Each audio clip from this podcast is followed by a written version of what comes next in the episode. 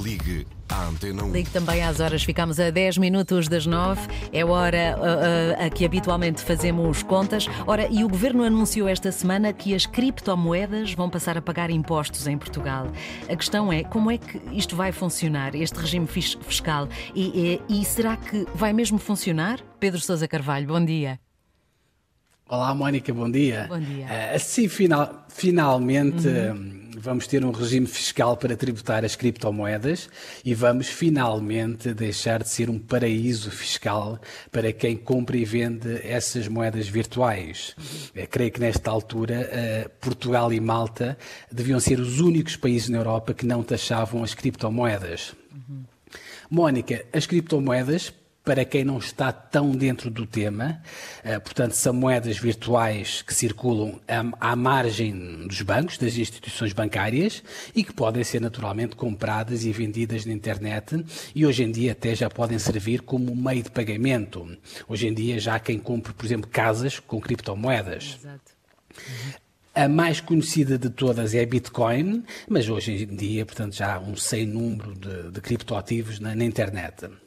Uh, como dizias, uh, portanto, o governo anunciou esta semana que estas moedas virtuais vão finalmente começar a pagar impostos.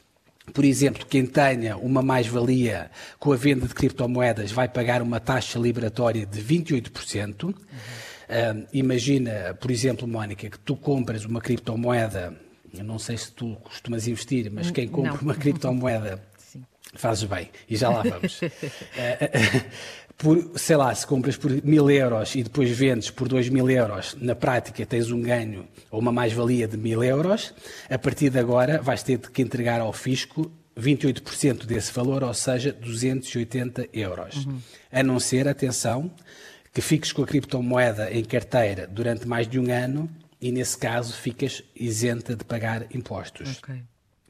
Uh, se quiseres, para algumas pessoas pode compensar optar pelo englobamento, em vez de pagar a taxa liberatória, ou seja, englobar é, é juntar esse ganho da criptomoeda ao teu rendimento do, do, do, salário anual, mas isso obviamente só compensa para quem tiver taxas de IRS abaixo de 28%. Uhum. Bom, além das mais-valias, também vai pagar um, imposto, portanto, quem faça a emissão ou a mineração de criptomoedas. A mineração eh, é a atividade de fabricar essas moedas e também as, mesmo as transmissões gratuitas, sei lá, como as heranças, por exemplo, também vão passar a pagar imposto de selo em relação às moedas virtuais. Enfim, acho que é importante que o governo tenha avançado com esta ideia de, cripto, de tributar os criptoativos, acho que é justo, embora eu duvido muito que vá ser fácil ao fisco detectar a maior parte das transações, até porque elas muitas vezes, ou na maior parte das vezes, são feitas fora de Portugal ou com, entidade, ou com entidades sediadas fora de Portugal. Mas veremos, Mónica. Um, esta parte do regime fiscal, um, e tu dizias que não investias, e acho que faz muito bem não investir em criptomoedas, deixa-me novamente fazer aqui um alerta muito importante a quem negocia ou quem pensa um dia vir negociar as criptomoedas, e não é a primeira vez que eu faço aqui na Antena 1. É verdade que não é proibido comprar e vender moedas virtuais, até porque hoje em dia vamos passar até a ter um enquadramento fiscal, mas o Banco de Portugal está sempre a alertar as pessoas para os perigos de investirem nestas criptomoedas. Primeiro, Mónica, não são ativos regulados, ninguém tem a garantia de reembolso do dinheiro, a maneira como se forma o preço ou a cotação é muito pouco transparente e estas moedas têm uma grande volatilidade, ou seja, tanto sobem imenso como no dia seguinte já não valem nada. Claro. E por fim, isto não é o Banco de Portugal a dizer, isto sou eu a dizer, o processo de criação destas criptomoedas, pelo menos muitas delas, muito, delas, portanto, como exige muita computação e máquinas que consomem muita energia, às vezes são um autêntico crime ambiental, porque gastam uma quantidade astronómica de energia. A propósito uh, da segurança, Mónica, para terminar, portanto, da segurança, neste caso, da pouca segurança dos criptoativos.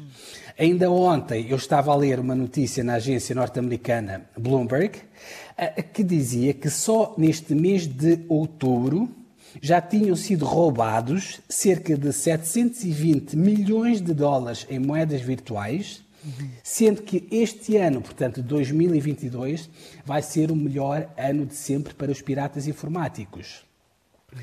Enfim, eu percebo, uh, Mónica, que as criptomoedas vieram para ficar, não duvido. Eu percebo que muitos jovens, sobretudo, gostem de comprar criptomoedas e até admito e concebo que possam desempenhar um papel social importante, eventualmente, para quem não tenha acesso a serviços bancários, mas é preciso ter muito, muito, muito cuidado.